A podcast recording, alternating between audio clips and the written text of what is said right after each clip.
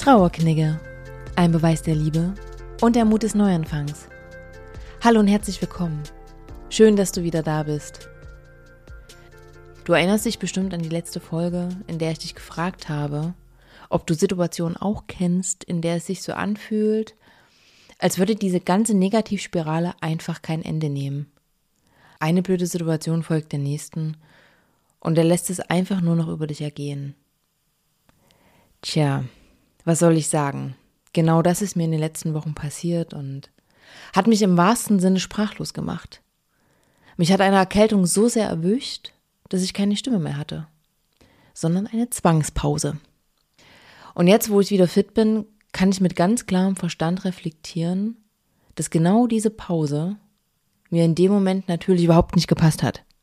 Passt es mir nie, natürlich nicht. Allerdings war es genau das Richtige. Mal nicht im Alltag hetzen. Ein Projekt nach dem nächsten erledigen. Pläne schmieden. Und die ganzen selbstgestellten To-Dos erledigen. Nein. Einfach im Bett gammeln, schlafen und nichts tun. Auch wenn das total komisch klingt. Doch ich bin jetzt im Nachhinein wirklich dankbar dafür, dass mein Körper so intelligent reagiert hat und mich aus diesem ganzen Sog herausgezogen hat und mir sinnbildlich vermittelt hat, dass ich diesen negativen Gedanken und ich sag mal, diesen ganzen komplexen Situationen keine weitere Stimme mehr verleihe. Denn mal im Ernst, was bringt es? Außer dass du dort weiter Kraft hineingibst und den Fokus genau darauf hin ausrichtest.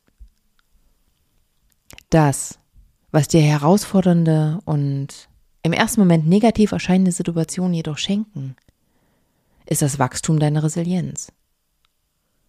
Du kommst gar nicht umhin, als an deiner Widerstandskraft zu wachsen. Du findest für dich immer wieder Wege, damit umzugehen, lösungsorientiert zu handeln. Das heißt nicht, dass du ignorant oder gefühlskalt dir selbst gegenüber bist, im Sinne Augen zu und durch. Ganz und gar nicht. Es heißt, auch wenn du selbst nicht spürst, du genau diese innere Stärke besitzt und so früher oder später das Beste aus allen noch so ausweglosen Momenten machst. Sei darauf stolz. Wenn du also im Overload bist und merkst, dass vieles gerade schief geht, gönn dir Pausen und mach was für dich. Geh ins Kino oder in die Sauna. Treff dich mit Freunden oder gönn dir bewusst einen Gammelabend auf dem Sofa whatever. Ich habe für mich noch einmal ganz deutlich gemerkt, dass Erzwingen absolut nichts bringt und mich in dem Moment nur noch mehr in diesen Strudel des Traurigsein hineinzieht. Von daher gönn dir Pausen. Das ist wirklich wichtig.